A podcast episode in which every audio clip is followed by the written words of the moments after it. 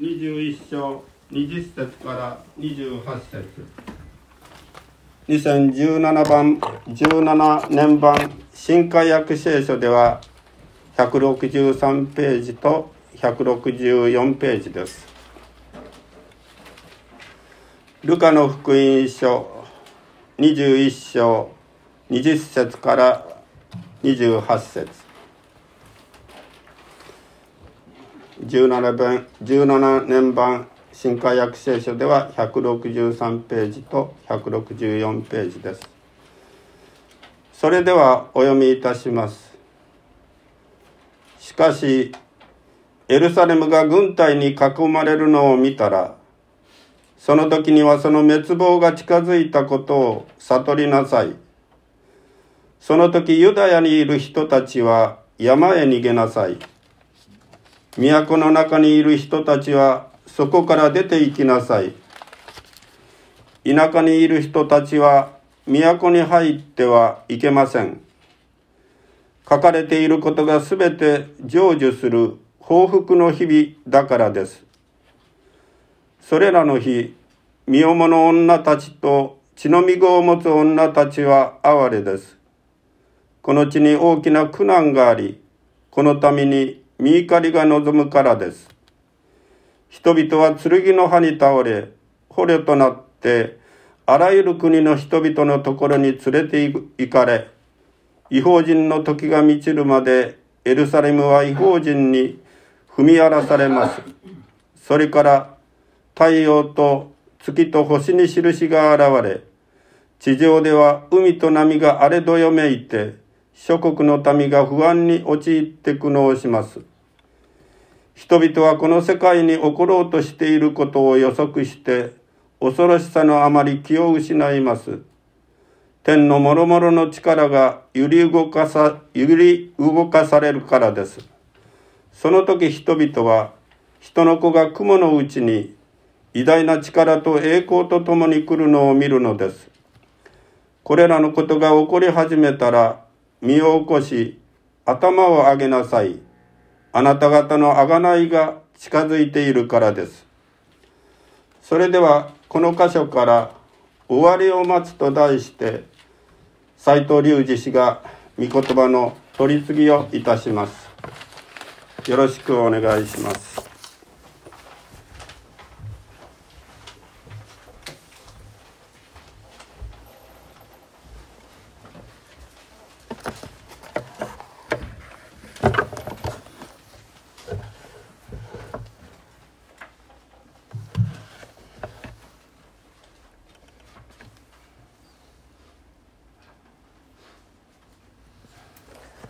ざいます。イエス様が世の終わりについて予言された言葉についてここまでご一緒に読んでまいりました。今日はまさにその結末の部分になります。ただ今日の箇所の内容はちょっと不思議な仕組みになってます。読んでいただいた箇所の前半部分はもう歴史上すでに起こったことが記されています。すなわちエルサレム崩壊って言われるんですがイスラエルという国が滅ぼされるということ。これはこのルカの福音書が書かれたもう間もない数年後にすで、えー、にですね起こりました。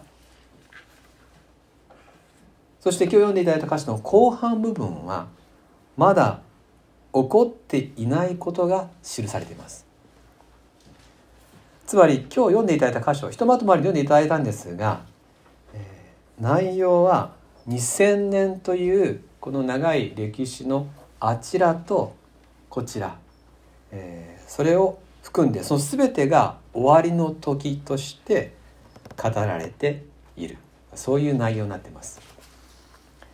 20節お読みしますね。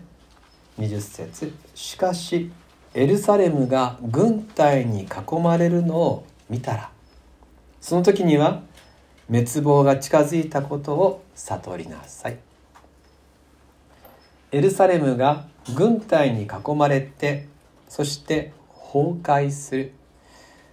これはローマ帝国によって紀元70年ルカの福音書が書かれたのが60数年だと言われてますのでその数年後にローマ帝国が実際にエルサレムを取り囲みました。イエス様はこの21章のですね5節6節6節のところでこのエルサレム神殿が完全に崩れるってことを予言してました。石がその上に積まれることはないよと。全部の石がもうあの崩されるからって言ったんですが本当に紀元70年エルサレムの崩壊の時にはその通りになったそうです。旅人がそこに来てもそこに神殿があったとは誰もわからない。それぐらいに完膚なきまで徹底的に崩すことが命令されたと言われています。続いて、えー、読んでいただいた24節の出来事も実現しました。24節お読みします。人々は剣の刃に倒れ捕虜となってあらゆる国の人々のところに連れて行かれ違法人の時が満ちるまでエルサレムは違法人に踏み荒らされます。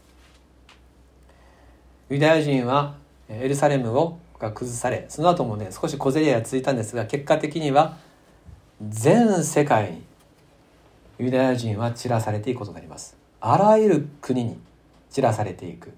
ディアスポラ離散ユダヤ人と言われますがそうやって、えー、世界の民族の中にそれぞれにユダヤ人の町ができるようなことになりました。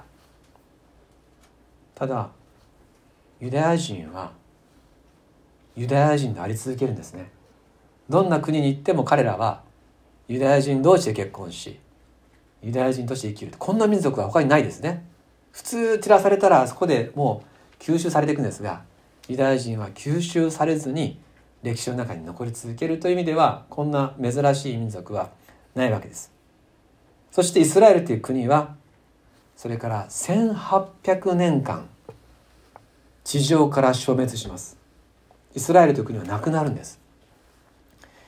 ただ、えー、ご存知の方も多いでしょう。1900年代半ばになってもう一回イスラエルという国はできるんですよね。びっくりしましたね。あのご存知の方は。私は多分あ絶対生まれてなかったんですけれども。でもその時に人々は本当にもう聖書の通りだってびっくりするんですね。1800年間散らされてた民族。亡くなった国がまた戻ってくるっていうことが起こった。何もかもが聖書の通りです。西暦70年のエルサレムの崩壊の時21節に記されている通りのことが起こったそうです。21節では町の中にいる人は外に出ろと。都の外にいる人は入っちゃいけない。そう書かれています。普通戦争が起きたらみんな城壁のある町の中に逃げるわけでしょ。でもこの時はエルサレムたちはもうエルサレムを捨てガリレアの方北の方に逃げたというふうに言われています。エルサレム崩壊これが世の終わりの印だっていうふうにイエス様はおっしゃってこのことを今日語られている。というなるとなんと世の終わりの始まりは1900年前にすでに始まっていたってことです。1900年前にすでに世の終わりの印は起こっていた。20節から24節の内容はすでに起こったんです。しかし25節以降はまだ起こっていないこと。これから起こることです。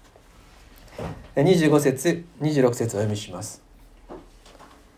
それから太陽と月と星に印が現れ地上では海と波が荒れどよめいて諸国の民が不安に陥って苦悩します。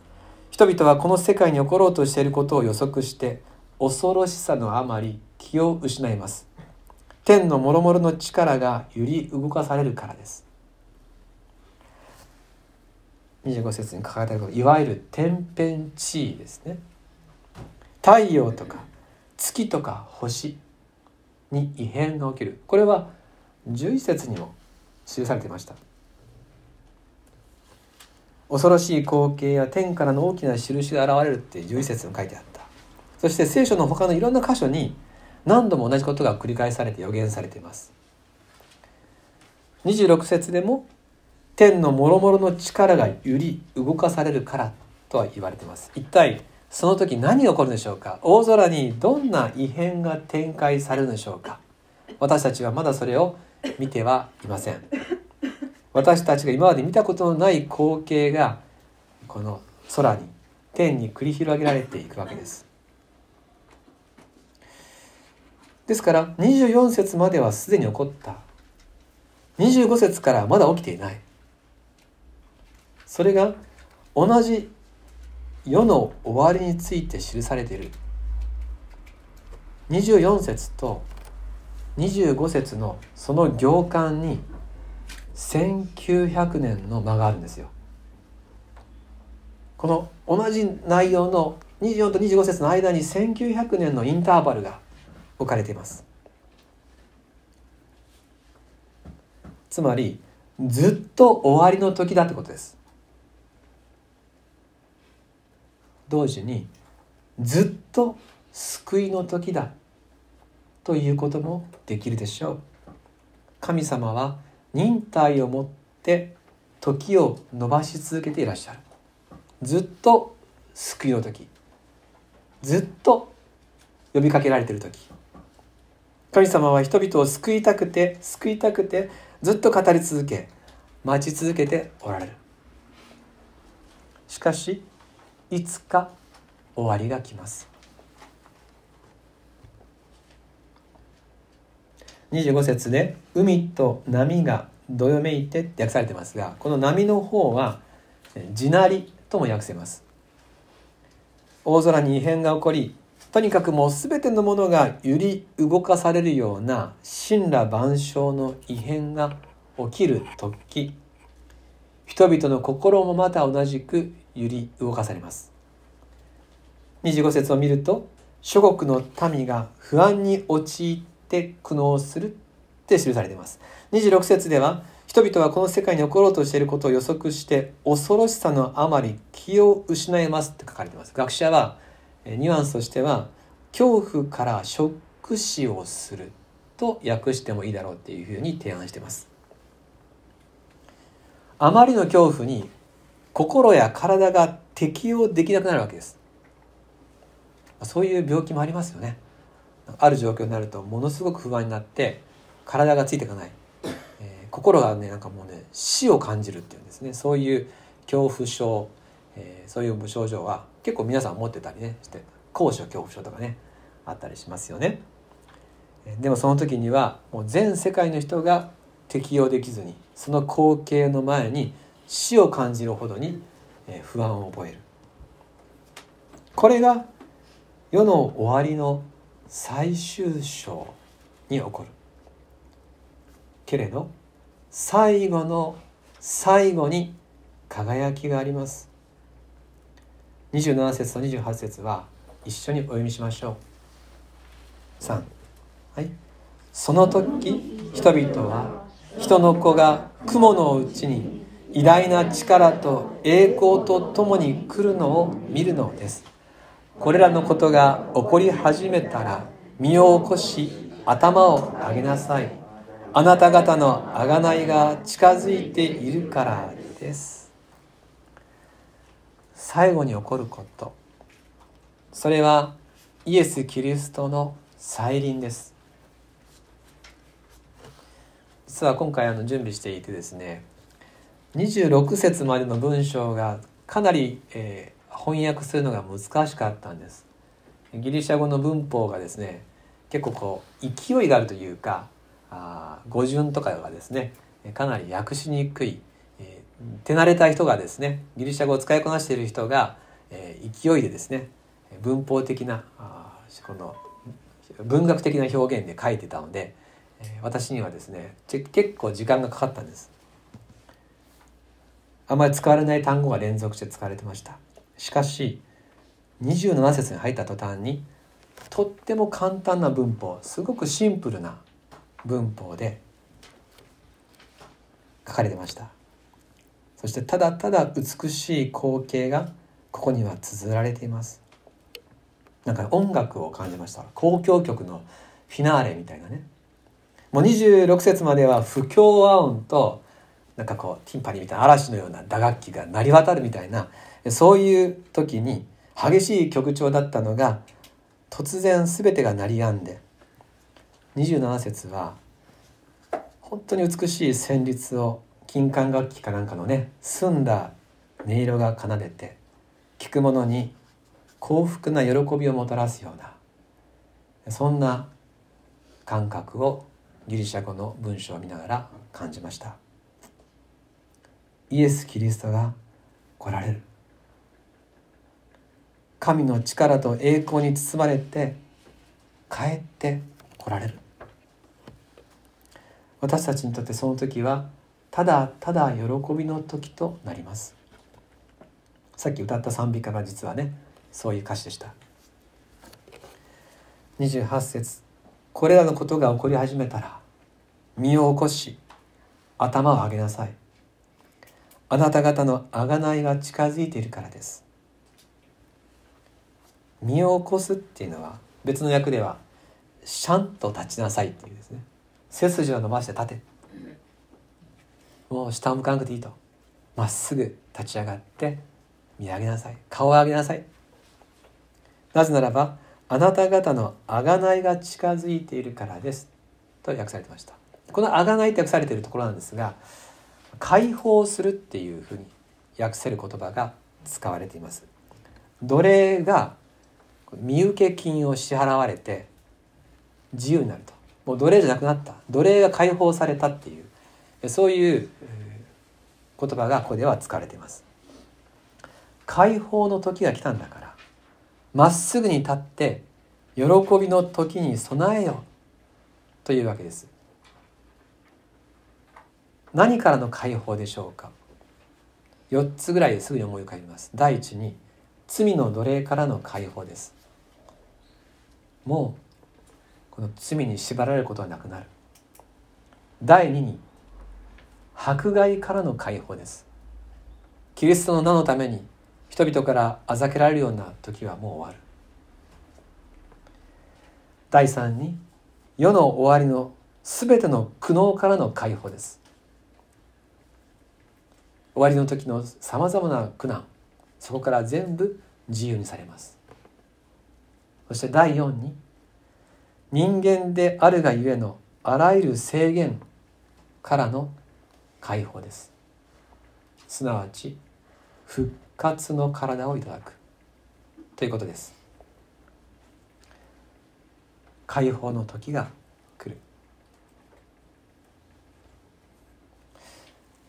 一つ興味深いことがあります。28節もう一回見てみたいんですが28節で「これらのことが起こり始めたら」って書いてますね。どれらのことでしょうか？どれが起こり始めたらちゃんと立って顔を上げたらいいんでしょうか？どこだと思われますか？27節のことかなと。イエス様が再臨されている来た時その時かなと思うかもしれませんが27節ではね「その時」って書いてあるでしょ？その時ってことはもう同時にセットで起こることなのでその前なんですね。そして25節を見ると25節では「それから」って書かれたんです。これは後でってことです。ですから25節26節27節がひとまとまりの時として考えることができます。24節までではなくて25節からそれからと。この1900年間がインターバルがあったわけですがその時から。27節はもうその時なので26節とほぼ同じくして起こること。となりますと天変地異が起こり人々が恐怖のどん底になる時それは直後の素晴らしいフィナーレとセットなんだってことです。私たちは天に恐るべき印で現れ人々が恐怖のあまりに適応できなくなるのはその時にその時だってことでもうシャンと立ち顔を上げてさあイエス様が来るぞっていうふうにもうその時には解放の時が近づいたことを喜び待つことが命じられています。ファンファーレがもう聞こえるぞっていう耳を澄まして世の終わりのラッパの音イエス様が帰ってこられる時世界が阿鼻共感していようが私たちはその次に必ず来られるイエス様を待ち望んで暗闇の中に光を見つめる。それが許されています。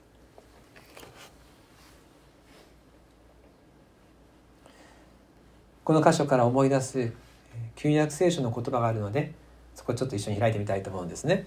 イザヤ書9章1節2節。まあ、クリスマスによく読まれる箇所なんですけどもイザヤ書9章1節2節えー、開かれた方は何ページか教えていただけるとありがたいです。1180ページです。大体吉本さんが一番ですよね。皆さんね、今吉本さんがポイント稼いでますからですね。えー、はい、頑張りましょう。では、イザヤ書9章の1節2節一緒に見ましょうか。3。はい。しかし苦しみのあったところに闇がなくなる。先にはゼブルンの地とナフタリの地は恥ずかしみを受けたが後には海沿いの道ヨルダンの川向こう違法の民のガリラヤは栄誉を受ける闇の中を歩んでいた民は大きな光を見る死の影の地に住んでいた者たちの上に光が輝く。最も暗い場所最も苦しんでいるところに救い主は生まれるよっていう。この約束も成就しましたよね。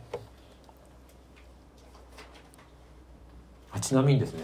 もうこの箇所は今日読むつもりだったんですけども来週アドベントの説教那須新学生がそうだったんですが彼が言ってきた箇所はこの箇所なんですね。面白いですよねなので。この箇所に関しては来週ですね那須新学生が喜びを持って語ってくれます、えー来週からはアドベントクリスマスが近づいてくる。ローマ帝国がエルサレムを崩壊させたでしょ？ところが福音はローマ帝国に届いて300年後にはこのローマ帝国がキリスト教国になります。その時に彼らはイエス・キリストの誕生の祭りを決めようとした時に一年中のどの時期にしようかってですね1月から12月までいろんな日を出したんですよ。その中でローマ帝国がクリスマスにキリストのミサの日に定めたのが12月25だったんですね。何の日か。冬至の祭りの日です。最も夜が長い。冬のさなか最も暗い日。その日を彼らはキリストの誕生を祝う日に選びました。最も夜が長いってことは逆に言うとその日から昼が始まるでしょ。その日を境にして今度は光が増えてくる。だから最も暗い日。そして光の始まりの時をクリスマスにしたわけです。世界が不安に苦しむ時私たちはどんな時にも必ず訪れるフィナーレを確信して希望を告白していいんです。よろしいでしょうか。世の終わりにすら恵みの夜明けが約束されているならば私たちは人生のどんな夕暮れの瞬間においても喜びの朝を信じて大丈夫です。私たちの人生のあらゆる夜あらゆる嵐に今日の話を当てはめることができます。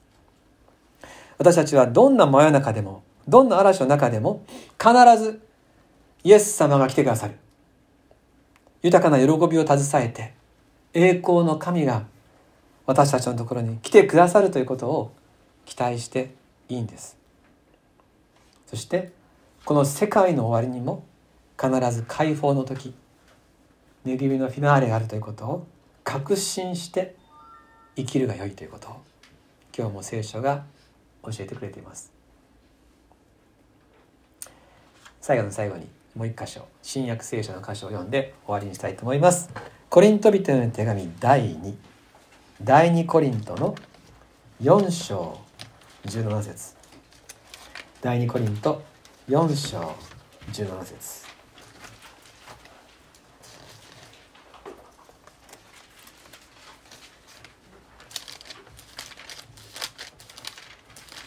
はい、えー開かれた方何ページでしょうか？第2コリント4章17節。360はい360ページ。